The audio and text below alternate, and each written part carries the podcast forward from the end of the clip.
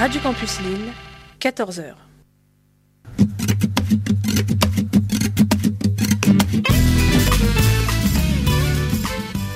Eh bien ce soir, si vous ne savez pas où aller pour sortir, le 26 octobre ce soir même à 20h, pour la modique somme de 8 euros, vous pourrez découvrir les groupes Candide, Numen Tobar, Tamasha Roots et Chuck Machine au Grainfest Festival à Iselle les Hameaux dans le Pas-de-Calais, à une demi-heure de Lille. Route entre Arras et Saint-Paul, vous tournez sur la gauche et vous y êtes. Iselle les Hameaux pour découvrir ces groupes du reggae, du rock, de la chanson française et de la fanfare qui viendra se mêler parmi vous. N'hésitez pas, déplacez-vous, vive le spectacle vivant.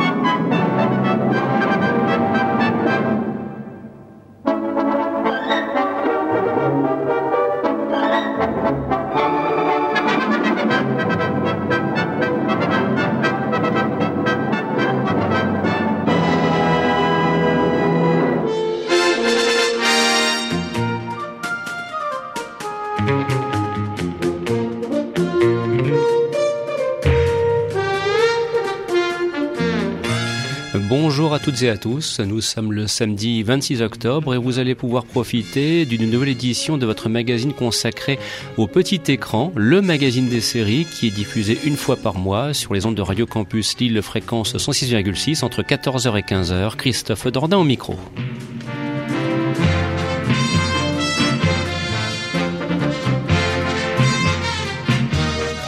Et je serai accompagné en ce samedi après-midi par Christophe Villard. Au sommaire pour cette nouvelle édition, tout d'abord un premier aperçu, un premier sentiment après la diffusion de la nouvelle série policière de France 2, Shérif, qui a débuté sa carrière. C'était donc hier soir à partir de 20h45 et effectivement, nous aurons l'occasion de vous dire un petit peu tout le bien que nous en pensons. Et puis cela préfigure ensuite une intervention qui est prévue pour la fin du mois de novembre avec l'un des co-créateurs de la série en la personne de Lionel Olenga.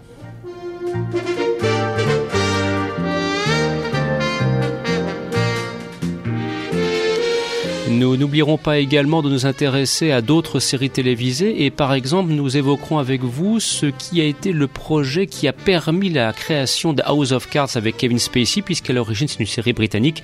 Et Christophe Villard vous en dira là aussi beaucoup, beaucoup, beaucoup de bien à l'image aussi bien sûr de la version américaine qui a été diffusée récemment par Canal+. Également au sommet de cette émission, une sortie en DVD que nous attendions avec impatience, Le Nouvel Homme Invisible avec Ben Murphy, ce sera à partir de la mi-novembre. Et bien en DVD vous pourrez en profiter et nous profiterons et vous pourrez profiter par contre vous d'un large dossier consacré à cette série en ce samedi après-midi.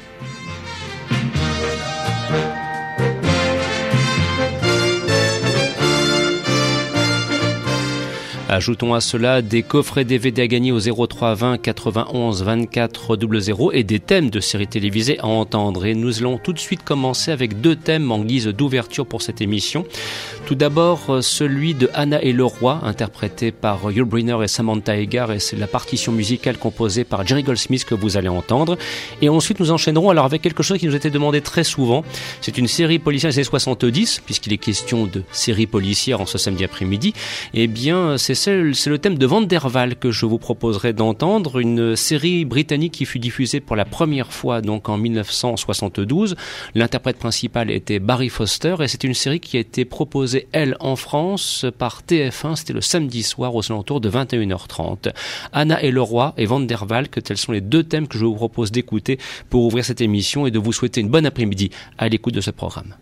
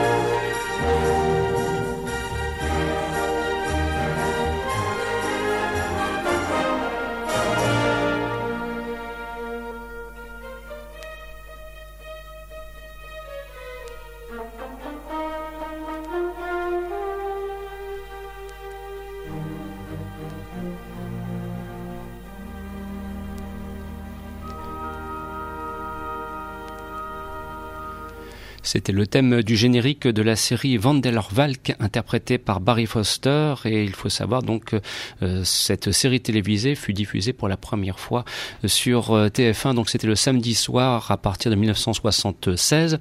Euh, autre précision qui a son intérêt, il faut savoir aussi que Vandervalk au Royaume-Uni notamment a connu de nombreux prolongements. Et les tout derniers épisodes tournés l'ont été en 1992 hein, donc c'est ce qu'on appelle une série au long cours mais qui en France n'aura connu qu'une diffusion partielle. Et puis le thème qu'on venait d'entendre à l'époque de la diffusion avait connu un succès certain, au point même euh, de susciter euh, une impression en 45 tours, et vous avez pu en profiter puisque c'était du 45 tours. Mais nous aimons aussi beaucoup dans cette émission, nous apprécions beaucoup dans cette émission pouvoir euh, vous proposer des thèmes qui parfois craquent un tout petit peu, et c'est aussi un petit peu le reflet de l'histoire de la télévision que vous vivez grâce au magazine des séries. Alors, toujours dans le registre du patrimoine, et nous en entendrons le, thème principal dans quelques petits instants. Euh, on le sait, euh, depuis maintenant un, un, bon moment, les séries télévisées anciennes sont très très largement euh, éditées en DVD, d'ailleurs pour notre plus grand bonheur, et aussi, il faut bien le reconnaître, pour notre plus grande surprise. Et quelle ne fut pas notre surprise de voir que, que nos amis de LCJ Édition se sont intéressés à Jason King, parce que TF1 Vidéo avait donc euh, largement euh, édité Département S, qui est la première série où, où apparaissait pardon, le personnage de Jason King interprété par Peter Wingward. Et on se disait, bon, est-ce qu'on allait avoir un jour en DVD la suite? Eh bien oui, et donc un premier volume vous présentant les 13 premiers épisodes, il y en a 26 au total, eh bien est désormais disponible depuis la mi-septembre grâce à LCJ Édition. Et euh, il faut dire que cela fait plaisir de pouvoir découvrir cette série. Alors, vous allez l'entendre avec le thème dans quelques instants, typique des années 70 puisqu'elle fut produite en 1971 et c'est notamment M6 qui à la fin des années 80 euh, a permis au public français de découvrir enfin ce qui est au fond un prolongement, un spin-off pour employer le terme anglais euh, des aventures donc de Jason King et donc Exit ses partenaires dans Département S puisqu'il y avait à ses côtés donc notamment Annabelle Nichols ou bien encore Joel Fabiani et dans la deuxième série donc Jason King cette fois elle est entièrement focalisée entièrement centrée sur ce personnage que l'on pourra qualifier pour le moins d'excentrique. Je vous propose d'entendre tout de suite le thème de Jason King et ensuite on se retrouve pour une première intervention euh, qui permettra de faire un petit retour en arrière. Euh, c'était juste hier euh, sur la première diffusion de la série Sheriff. À tout de suite.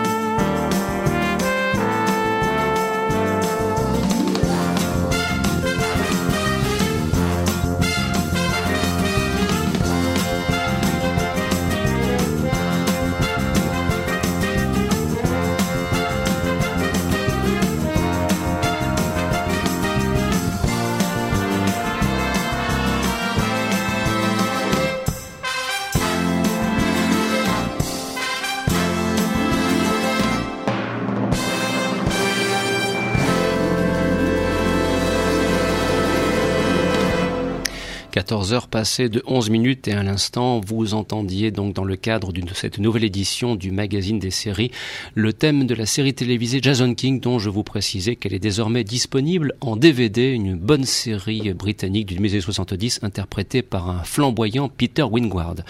Sur ce, place maintenant donc à la fiction française. Alors j'ai même eu d'ailleurs une petite remarque euh, de la part euh, de l'un des nombreux auditeurs de cette émission qui me disait tiens, pour la première fois vous allez parler d'une série française. Je crois quand même me souvenir qu'à plusieurs reprises autour de cette table, nous avons l'occasion de, vanter les, mérites de séries euh, françaises. Alors c'est vrai que parfois elles étaient peut-être anciennes et c'est peut-être comme cela qu'il fallait prendre cette remarque, mais nous nous intéressons aussi à la fiction actuelle et c'est le cas donc avec qui euh, a débuté sa carrière hier soir sur France 2 et qui est donc une création que l'on doit, pardon, à Lionel Olenga, Stéphane Drouet et Laurence Calez. Alors euh, avec euh, Sheriff, et c'est une première impression en précisant que j'ai eu la chance et je remercie d'ailleurs la société Making Prod de nous avoir permis de découvrir l'intégralité de la saison 1, parce que j'espère qu'il y aura une saison 2, et donc l'intégralité des huit épisodes avant la diffusion globale. Et c'est vrai que ça nous a permis de, mieux mesurer tout le travail qui était réalisé, et puis aussi de mieux sentir un petit peu quelles sont les ambitions de ce trio de, créateurs.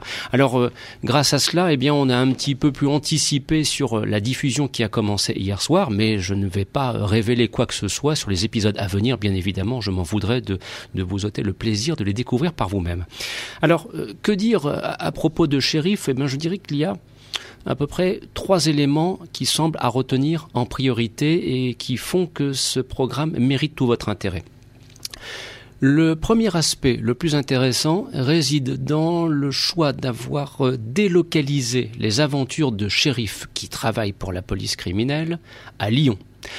Nous quittons enfin la capitale parisienne, et Dieu sait que parfois euh, à Paris, euh, ce qui peut se produire au niveau des séries télévisées n'est pas forcément réjouissant quand on voit certains programmes sur TF1, suivez mon regard.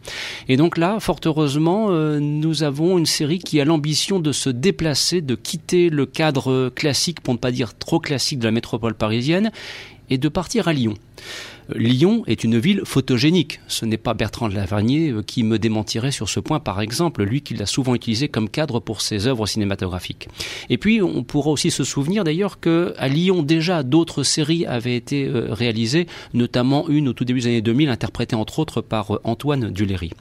Alors, le choix de, Lyon, pourquoi est-ce que moi ça m'interpelle? Parce que j'aime cette idée que l'on puisse enfin un petit peu se décentraliser dans les faits et essayer de proposer un autre regard euh, sur la France, sur les principales villes françaises, et ça n'empêche pas d'y tourner des séries policières.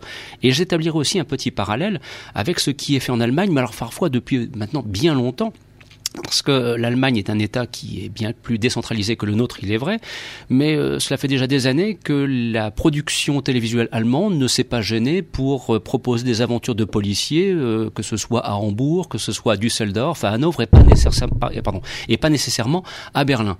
Donc là, le fait de choisir Lyon comme ville pour le lieu comme décor pour les aventures de shérif me semble là être une excellente initiative qu'il faut absolument souligner.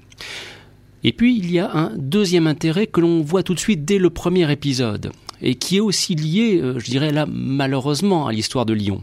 Alors, euh, puisque le premier épisode a été diffusé, on peut en parler. Euh, c'est la référence, notamment dans le cadre de l'enquête qui est menée par Kader Shérif, à, comment dirais-je, l'extrême droite française. Alors, on sait qu'à Lyon, malheureusement, il y a un foyer terrible qui existe depuis des décennies, et donc, je trouve ça intéressant que d'utiliser ça un plan politique dès le début de la première enquête de Kader Shérif. Voilà donc un premier aspect qu'il me fallait absolument souligner, la délocalisation à Lyon plus une référence politique et historique bienvenue et qui font que dès le premier épisode, tout de suite, on accroche à l'histoire.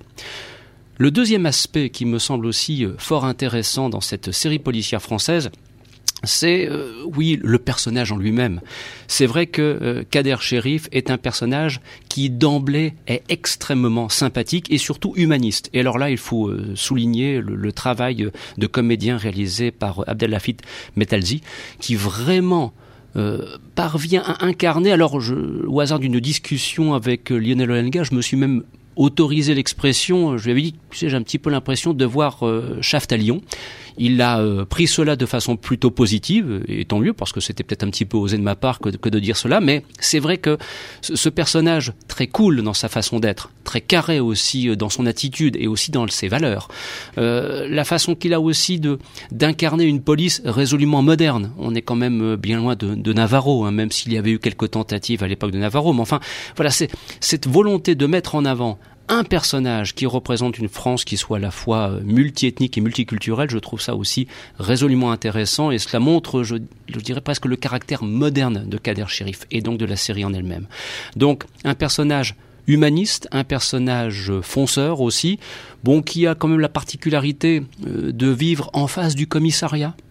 Alors euh, cela vous donne une séquence d'ouverture dès le premier épisode qui est vraiment hilarante puisque Kader Sherif, donc, qui est un, capitaine de la brigade criminelle de Lyon, de la police criminelle de Lyon, donc, et qui adore son métier, hein, donc, je vous le disais, a, choisi de vivre en face du commissariat, et il va devoir composer avec euh, avec l'arrivée de sa nouvelle coéquipière, qui s'appelle Adeline Briard, alors qui, elle, pour des raisons que l'on va découvrir, euh, débarque de Paris et a été donc euh, mutée à Lyon. Et euh, Adeline Brière va être confrontée, c'est le moins qu'on puisse dire, aux méthodes atypiques de Kader Sherif, méthodes qui sont pour beaucoup empruntées aux, séries télévisées des années 70 et 80. Et là aussi, j'y reviendrai, c'est ce qui fait vraiment plaisir dans, dans, dans, dans la, la, série Shérif, c'est que par exemple pour moi, pour l'amateur que je suis de, de séries anciennes, il y a toute une série de clins d'œil vraiment réjouissants et, et on aime à pouvoir en, profiter.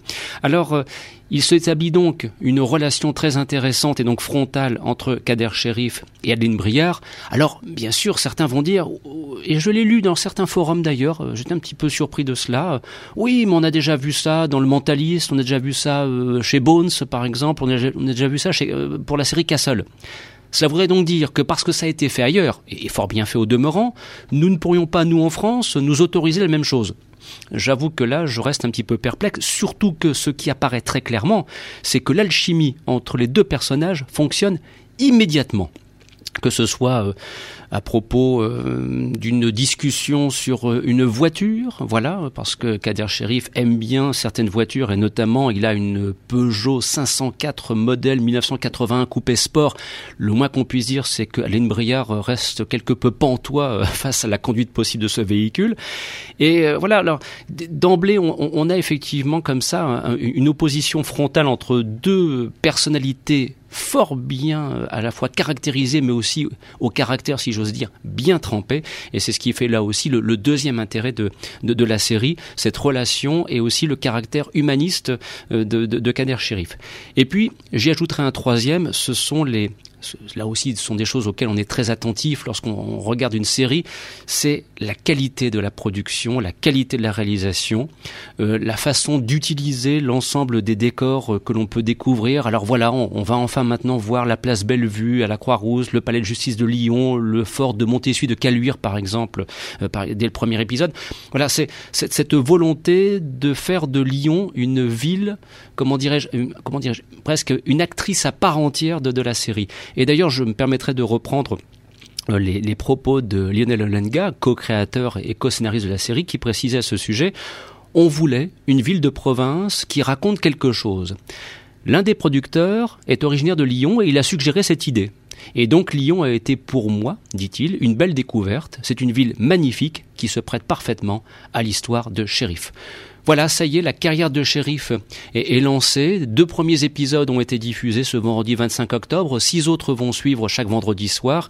Et bien évidemment, ce que l'on peut espérer euh, par la suite, c'est qu'il y ait une deuxième saison, car euh, euh, Lionel fut aussi, Lionel Lenga fut aussi associé à une autre série que j'avais beaucoup appréciée et qui s'appelait donc Empreinte criminelle et qui malheureusement n'a pas connu la seconde saison qu'on aurait pu souhaiter. Donc là, on espère qu'avec Shérif, ce sera effectivement le cas et nous aurons l'occasion d'en reparler parler avec lui euh, dans le cadre d'une interview téléphonique vers la fin du mois de novembre pour la prochaine édition d'un magazine des séries et espérer peut-être à ce moment-là que cette saison 2 donc euh, sera euh, peut-être non pas annoncée mais en tout cas en bonne voie puisqu'elle est un petit peu déjà en cours d'écriture, m'a-t-il confié.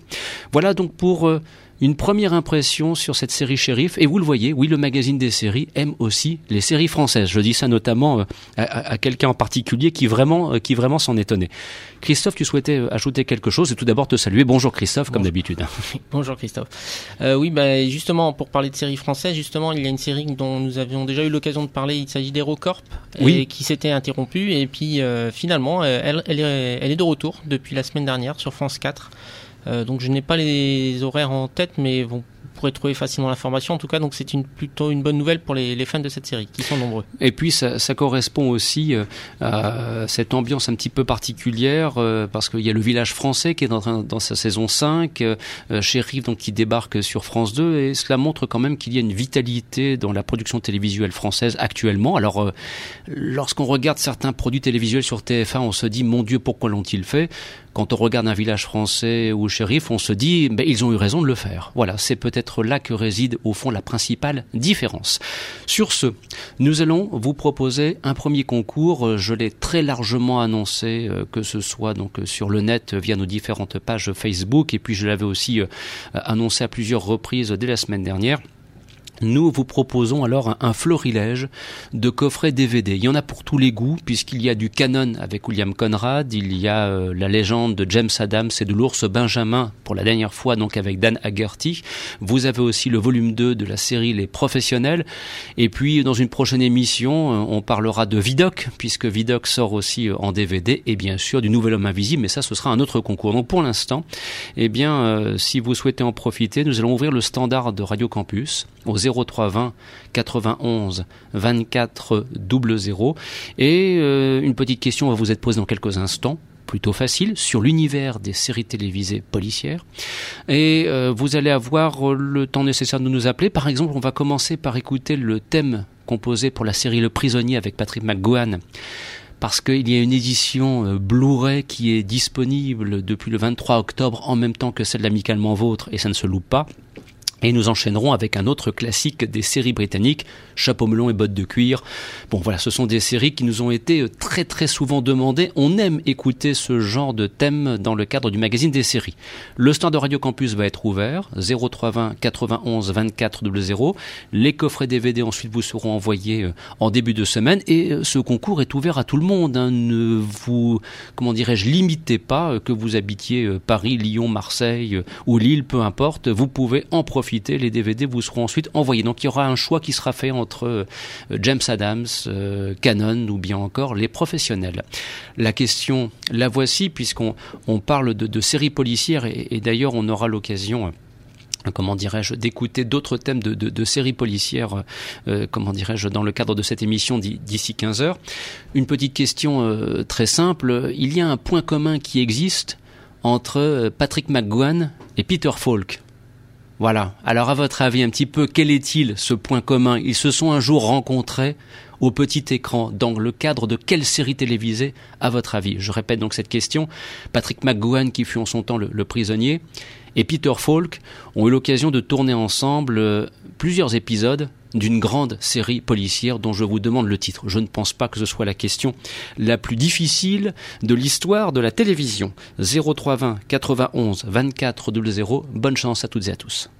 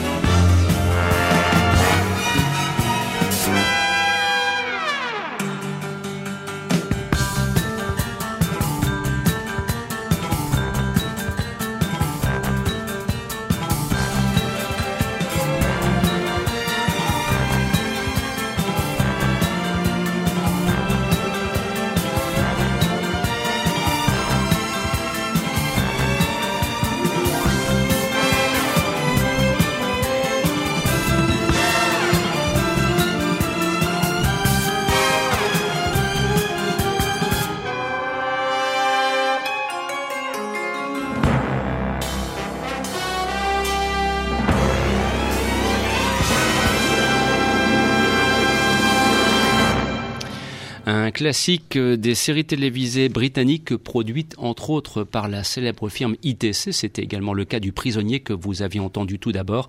C'était la partition composée par Laurie Johnson pour Chapeau melon et bottes de cuir. Un grand merci donc euh, aux participants et un grand merci par exemple à Patrick Allard de LM, un grand merci à Christophe Morin de Paris ou encore un grand merci à Laurent Vial de Saint-Romain de Vierzon pour leur participation à ce concours. La réponse attendue, le point commun entre Peter Falk et Patrick McGowan, c'était leur participation à travers plusieurs épisodes dont certains furent réalisés par Patrick McGowan à la série télévisée Colombo. Et comme il est question de série policière aujourd'hui, eh bien, un petit peu plus tard, après l'intervention de Christophe, nous écouterons la partition musicale de la série Colombo. Mais pour l'instant, nous retrouvons Christophe et alors euh, on quitte la France pour cette fois prendre la destination du Royaume-Uni et s'intéresser donc à une, série qui en plus de ça j'aurai l'occasion d'en reparler euh, a connu ensuite une transposition euh, aux États-Unis notamment sous l'impulsion du, cinéaste David Fincher. Il s'agit donc de House of Cards. Mais là ce que nous souhaitons pour l'instant c'est revenir aux origines donc revenir à la série telle qu'elle a été donc produite il y a déjà maintenant trois saisons qui ont été produites mais au Royaume-Uni. Alors qu'en est-il de House of Cards dans sa version anglaise? Oui, alors il s'agit d'une adaptation d'un roman de Michael Dobbs euh, qui a été donc euh, diffusé sur la BBC entre novembre et décembre 1990. Mhm. Euh, cette série nous a est resté inédite en France, sauf que de, donc euh, étant donné la, la, nouvelle version qui vient d'être produite aux États-Unis, en fait la BBC vient d'éditer la, la, série en version sous-titrée français. C'est bien, ça c'est bien, bonne chose. Donc ça permettra à tout le monde de la découvrir. Donc en fait il s'agit de trois euh, mini-séries euh, qui ont été réalisées. La première donc en 1990, la deuxième en 1993 et la troisième en 1995. Et donc chaque, chaque, chacune de ces mini-séries est un, se clôt par elle-même, on va dire. Et avec le même titre hein, que, la, que la version américaine. Euh, House of Cards avec euh, alors les, deux les deux suites ont, une, un, un, complément to, to, Play the King euh, pour la deuxième et The Final Cut pour la, la troisième. Donc la, le réalisateur, euh, le créateur plutôt de cette adaptation, c'est Andrew Davis qu'on connaît notamment pour le journal de Bridget Jones. Mhm. Et euh, dans le rôle titre, on retrouve Ian Richardson, qu'on connaît notamment euh, pour le rôle de Sherlock Holmes, puisqu'il avait d'abord été euh, Sherlock Holmes en 83 dans, par le, biais de deux téléfilms, et puis dans Murder Rooms, où là, on le retrouve dans Les Mystères de Sherlock Holmes en français, qui lui aussi a été édité en DVD. Très grand comédien que Ian Richardson. Absolument. immense figure du, à la fois du théâtre et du cinéma en Angleterre. Ah oui, et alors pour le coup, c'est lui qui fait tout le enfin qui fait vraiment l'intérêt de cette mini-série, c'est sa prestation.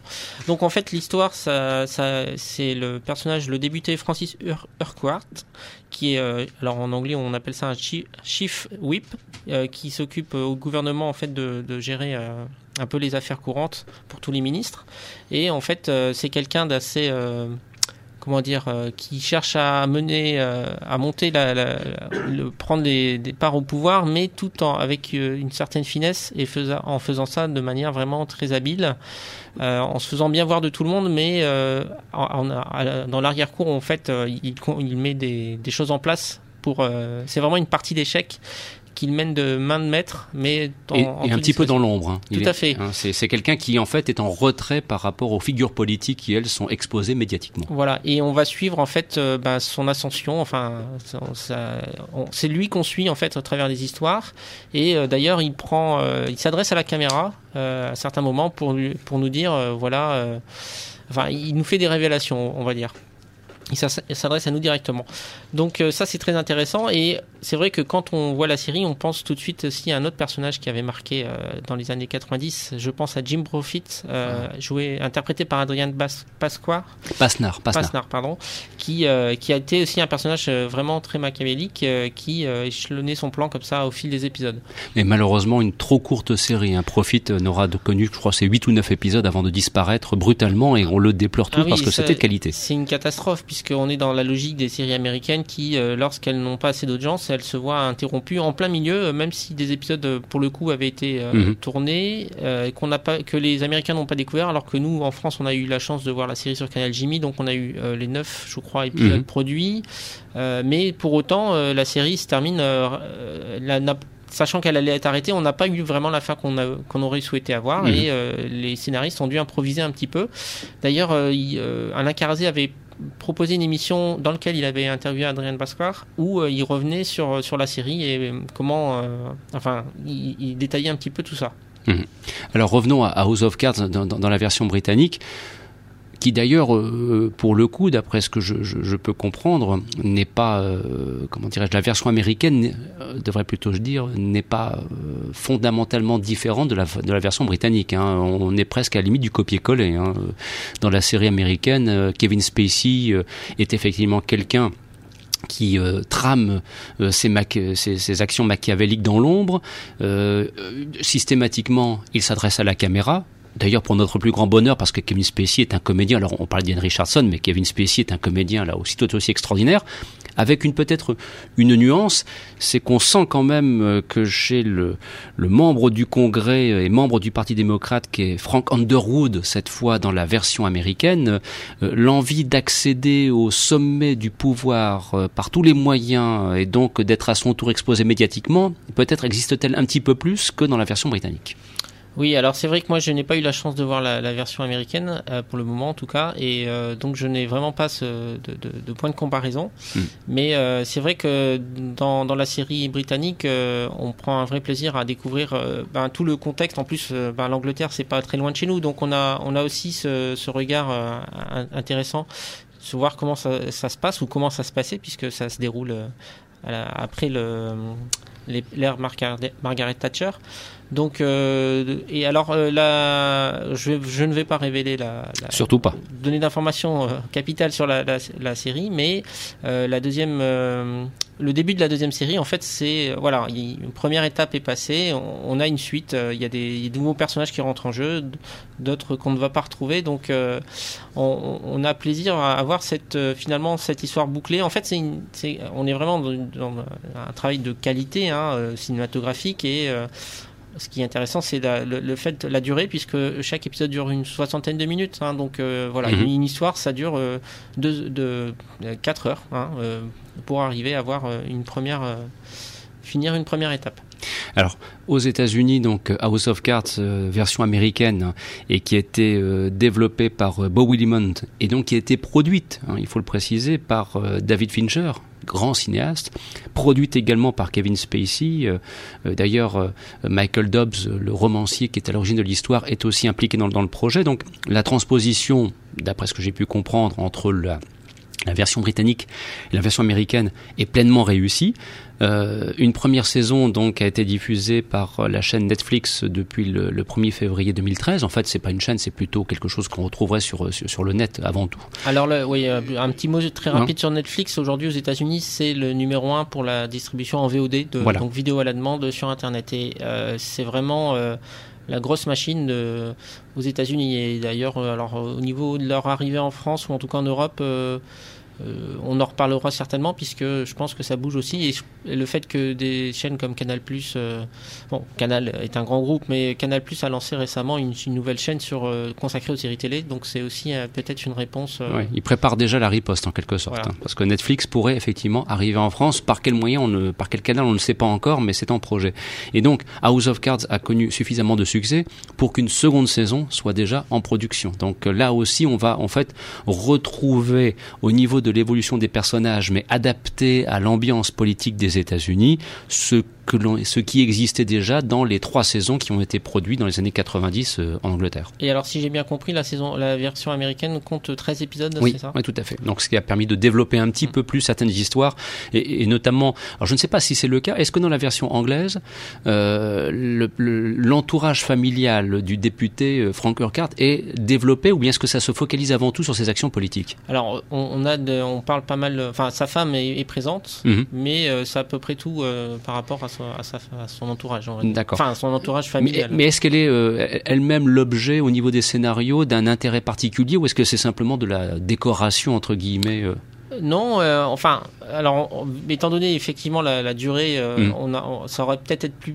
plus développé, mais on, a, on, voit quand même l'importance. En tout cas, elle n'est pas juste là pour faire comme, comme tu dis, euh, décorer. Bon, parce que justement dans House of Cards, comme il y a 13 épisodes pour la première saison, le, personnage de la, de la femme de Frank Underwood est très largement développé et c'est Robin Wright hein, qui joue le rôle de Claire Underwood, donc et on, découvre ô combien elle est euh, totalement impliquée euh, jusqu'au bout dans les machinations menées par son mari, un mari qui lui, en plus de ça, entretient des relations plutôt troubles avec une journaliste qui s'appelle Zoe Barnes dans la série et qui est interprétée par la fort ravissante Kate Mara. Voilà, donc c'est vous dire que là, euh, aux États-Unis, le, chemin de l'adaptation, euh, on aurait pu croire à un basique copier-coller, eh bien non, ils ont réussi à transformer l'essai et à en faire vraiment un programme d'une extrême qualité. C'est vrai que lorsqu'on regarde House of Cards, euh, c'est vraiment les séries télévisées telles qu'on les aime aujourd'hui, je veux dire, avec des enjeux scénaristiques très bien posés et très intéressants. Et d'ailleurs, je crois qu'en Angleterre, la série a été éditée en Blu-ray, la, première, hein, la, mhm. série de 1990, enfin la, première, la version anglaise, et, et donc ça montre aussi euh, vraiment que c'est une série qui a marqué euh, la télévision britannique. En tout cas, euh, est-ce qu'en France, euh, on peut voir cette série version britannique en DVD oui, Mais j'en parlais tout à l'heure. Hein, est-ce qu'il y a un éditeur français ou est-ce qu'il faut passer par le non, Royaume Non, je, je, crois bien que c'est la BBC qui, a, qui vend en fait en France directement la, la, série. Donc c'est bien, comme ça on n'est pas obligé d'aller trop trop loin pour trouver ce type de DVD. Voilà donc pour ce, ce regard qu'on souhaitait poser sur la série House of Cards dans sa version anglaise et dans sa version américaine, puisqu'on sait très bien que la, saison de House of Cards, euh, eh c'est prévu maintenant pour 2014. Euh, Sur ce, comme la thématique est quand même très orientée euh, sur les séries policières avec euh, la première diffusion de, la série euh, Sheriff sur France 2, nous poursuivons avec des thèmes qui ont illustré, qui, qui dirais-je, illustrent ce genre. Et Jean, je le disais à quelques instants, on va en profiter pour écouter un extrait de la bande originale du film, pardon, de la série télévisée Colombo. Et puis si tout va bien, en fin d'émission, et puis pour faire plaisir à Lionel, il sera aussi question d'un détective dont j'ai l'occasion de, de, parler avec lui par téléphone voilà, mais ça, c'est une petite surprise que je vais lui faire ensuite.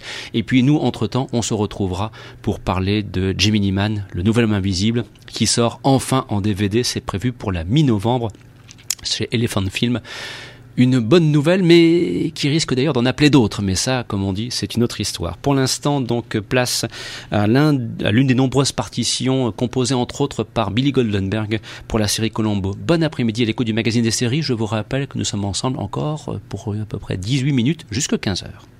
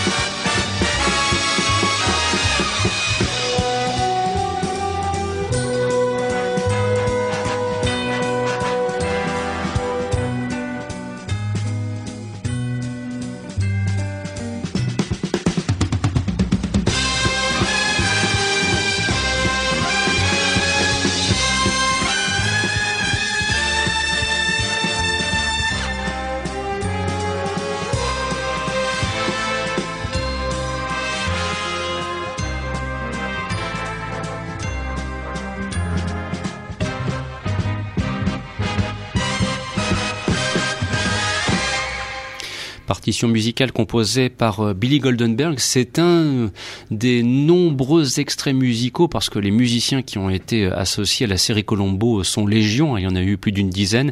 Mais c'est vrai que Billy Goldenberg fait partie de ces grands musiciens pour les séries policières américaines des années 70.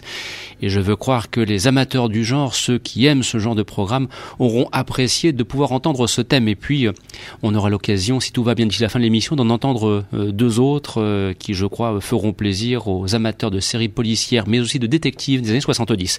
Pour l'instant, et afin de respecter donc notre plan de travail, puisqu'il est 14 heures passées de 45 minutes sur les ondes de Radio Campus, fréquence 106,6, et que vous écoutez une nouvelle édition du magazine des séries qui est diffusée mensuellement, je le précise, entre 14h et 15h, en lieu et place de votre magazine consacré à l'actualité du cinéma, Les Enthousiastes Obscurs, qui sera de retour dès samedi prochain.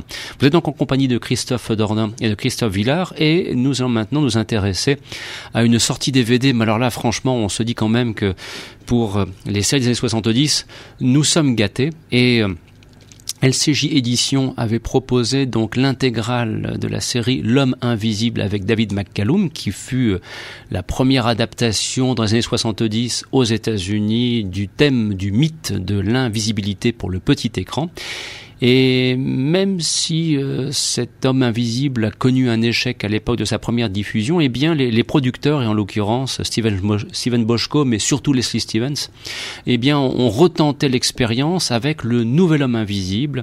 Nouvel Homme Invisible interprété cette fois par Ben Murphy. La série fut diffusée en 1976, avec là aussi d'ailleurs un insuccès incroyable. On, on, en reparlera avec Christophe euh, au cours de cette intervention, mais en France, par contre, le Nouvel Homme Invisible a connu, lui, une très grande popularité, notamment grâce à sa diffusion dans le cadre de l'émission Restez avec nous le samedi, euh, présentée par euh, Denise Fabre. Et c'est ce programme qui avait pris la succession de façon un petit peu brutale euh, de Samedi est à vous à partir de la fin du mois d'octobre 1976. Et d'ailleurs, le Nouvel Homme Invisible a même connu encore une ultime diffusion, c'était sur 13e rue, au tout début des années 2000. À l'époque, il passait ça en même temps que Switch, par exemple, ou bien encore que le sixième sens Enfin bref, on aimerait que 13e rue recommence. Mais enfin bon, ça c'est une autre histoire. Alors, euh, allons-y Christophe.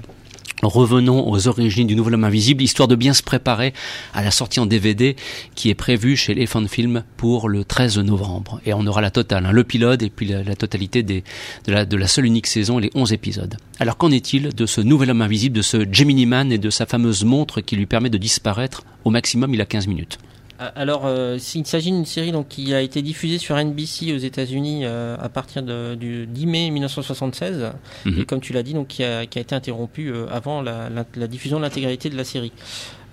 parmi les noms qui, sont à l'origine de, la création de cette série, eh bien, on a surtout deux noms qui reviennent. C'est Steven Boschko, hein, qu'on connaît entre autres, enfin pour beaucoup de séries, mais pour en citer une, High Street Blues par exemple et également Leslie Stevens. Ça, tu pourrais peut-être en, dire euh, quelques mots?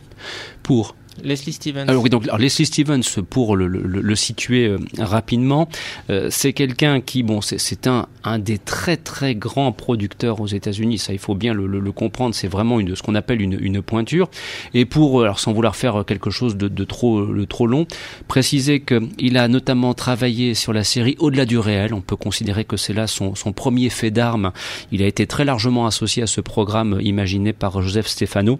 Et puis, si on creuse un petit peu, on retrouve également le nom de Leslie Stevens au moment de la diffusion aux États-Unis d'une série qui s'appelait Les règles du jeu, avec Robert Stack, euh, Anthony Franciosa, euh, Jane Barry et d'ailleurs aussi Ben Murphy qui faisait ses, débuts à l'époque. Et puis euh, Leslie Stevens, c'est aussi celui qui a imaginé Opération Vol avec à nouveau Ben Murphy et Pete Duel et euh, on aura opération, opération danger. Euh, opération euh, pardon euh, opération pardon autant pour moi je voulais dire opération vol. Oui, il a bien travaillé avec opération vol avec Robert Wagner autant pour moi et pas opération danger avec Ben Murphy. J'anticipais un petit peu sur la cas de Ben Murphy dont on a l'occasion de parler. Bref, c'est vraiment ce qu'on appelle une pointure dans le domaine de la production télévisuelle. Il a été aussi associé à Galactica et Buck Rogers. Voilà pour avoir un panorama très très complet. Eh ben, justement, c'est l'occasion de parler dans un petit peu de la carrière de Ben Murphy, puisque, comme tu l'as dit, euh, une des premières séries qui l'a fait connaître, c'est les règles du jeu, qu'on a eu, en qu'on a eu l'occasion de voir en France euh, dans les années 60. Mais c'est vrai que depuis, euh, c'est une série qui est totalement disparue. Voilà.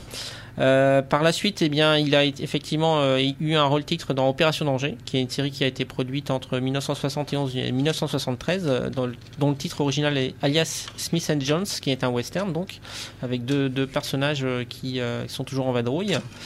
Euh, il est apparu également dans un, pour en citer un exemple, dans un téléfilm qui s'appelle euh, euh, Jim Bridger et Kit Carson, dans lequel il joue le rôle de Kit Carson. Ça, mhm. c'est en 1976, donc la même année que, la, diffusion de Le Nouvel Homme Invisible.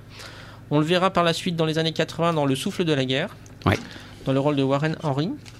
Et une autre série qui a fait les beaux, les beaux jours, les bons dimanches de donc le dimanche après-midi sur Antenne 2, c'était dans la série Loterie, une série de 13 épisodes mhm. très sympathique où on, suivait deux, deux, personnages de la loterie américaine qui étaient euh, amenés à se déplacer dans les villes américaines pour euh, annoncer euh, aux gagnants qu'ils avaient donc gagné à la loterie. Et Ben Murphy était associé à Marshall Colt, si mes souvenirs sont exacts, dans cette série. Voilà. oui, alors je, n'ai plus en tête effectivement. Mais j'en suis quasiment sûr. Et au fait, n'oublie pas aussi les 12 salopards. Hein. Ah bah bah, voilà, tu, tu, y arrives. Excuse-moi, je, je, t'ai précédé. Il est aussi apparu en, dans la série La croisière s'amuse, euh, quand mhm. même dans 6 six, épisodes, moi même si c'est une série qui en compte énormément, où là c'est plus euh, donc euh, des rôles comme ça qui sont épisodiques. Épisodiques, tout à fait. Et puis donc en 88, Les 12 salopards, hein, qui, est, qui fait suite à, à la série du même nom, au film, pardon. Donc il joue dans, dans, ce, dans cette série, il joue le rôle du lieutenant Danko. Et puis on a également pu le voir euh, encore une fois dans, une autre série où il est apparu quelques fois, c'est Dr. Queen. Mhm. Et puis bon, voilà, il a fait plein d'autres apparitions dans plein de séries où il jouait euh, dans un ou deux épisodes. Euh, voilà, donc c'est vrai que c'est un personnage qu'on a eu finalement l'occasion de voir pas mal et, qu'on apprécie d'ailleurs beaucoup. Et si vous souhaitez en savoir plus, eh bien, le magazine des séries.com euh, vous propose un, très large portrait consacré à Ben Murphy. Et c'est vrai que lorsqu'on évoque sa carrière, ça donne envie hein, de, revoir, euh, entre autres, le Nouvel Homme Invisible, mais surtout aussi si un jour on pouvait éditer les épisodes français de Opération Danger, cette belle série western. Ça vraiment, euh, bon, enfin voilà, c'est un vœu parmi beaucoup d'autres. C'est vrai que la dernière diffusion de cette série, c'était sur TMC, je crois, mhm. il y a 10-15 ans. Euh, Environ. Alors que dire encore à propos de ce Gemini Man qui va sortir en DVD la mi-novembre? Eh Bien, c'est une série euh, donc qui, s'inspire du personnage d'H.G. Wells, hein, euh, l'homme invisible, qui a eu plusieurs adaptations, comme tout le monde sait, notamment une qui a été faite en 1975 mhm. avec David McCallum. Ouais, c'était l'homme invisible, disponible en DVD depuis maintenant un an. Voilà. Donc là, moi, je n'ai pas eu l'occasion de voir le pilote qui présente un petit peu les personnages. Je ne sais pas si, si toi, tu as eu l'occasion. Bah, c'est le, euh, comment dirais-je, on, découvre dans le pilote euh, un Ben Murphy, bon, qui travaille pour le compte du gouvernement, euh, qui est plutôt spécialisé dans des opérations de plongée. Donc, il intervient sur des situations sensibles où ses, où ses capacités de plongeur sont mobilisées. Et malheureusement, une explosion quelque peu curieuse se produit qui va affecter sa composition moléculaire. Et donc, le problème qui se pose, c'est comment le rendre visible, lui qui malheureusement est devenu invisible. Et c'est comme cela que dans le pilote on le voit euh, doté de cette montre de la marque Timex. Et donc euh, à partir du moment où il veut se rendre invisible, eh bien, il a une durée de 15 minutes maximum. C'est un petit peu l'intérêt aussi des, épisodes, car au-delà de 15 minutes, eh bien, son invisibilité ne pourrait être restaurée, elle deviendrait perpétuelle. Et donc, quand on avait 10 euh, ou 11 ou 12 ans, bah, que faisait-on? On jouait avec sa petite montre, euh, voilà, à l'homme invisible. Hein. C'est vous dire un petit peu aussi. Ça sert à ça aussi, les séries télévisées, à s'amuser après au fond du jardin.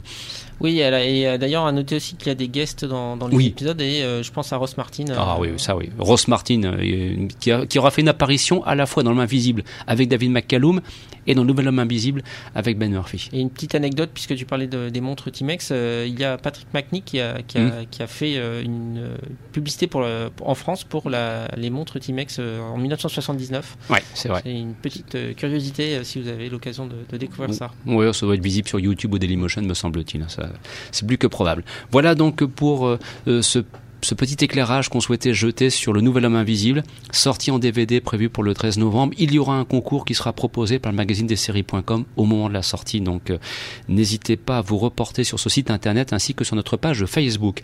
Pour terminer, et donc, euh, comme promis, je veux croire que Lionel Onenga, qui nous écoute en ce samedi après-midi, euh, appréciera. On va entendre euh, un, extrait d'une série, là aussi, qu'on a eu la possibilité de, de retrouver dans nos archives. C'est Los Angeles, années 30 partition musicale composée par Nelson Riddle euh, pour une série interprétée par Wayne Rogers. C'est une production Stephen G. Cannell euh, qui nous ramène en 1976.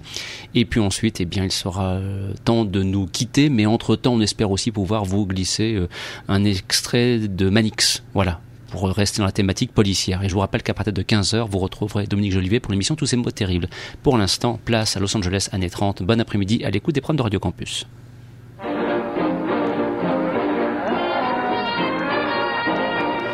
Petite rectification parce que là visiblement vous l'avez compris c'était pas du tout du tout du tout Los Angeles années 30 mais c'était bel et bien quelque chose qui ressemblait plutôt à Ranch L. Voici Los Angeles années 30.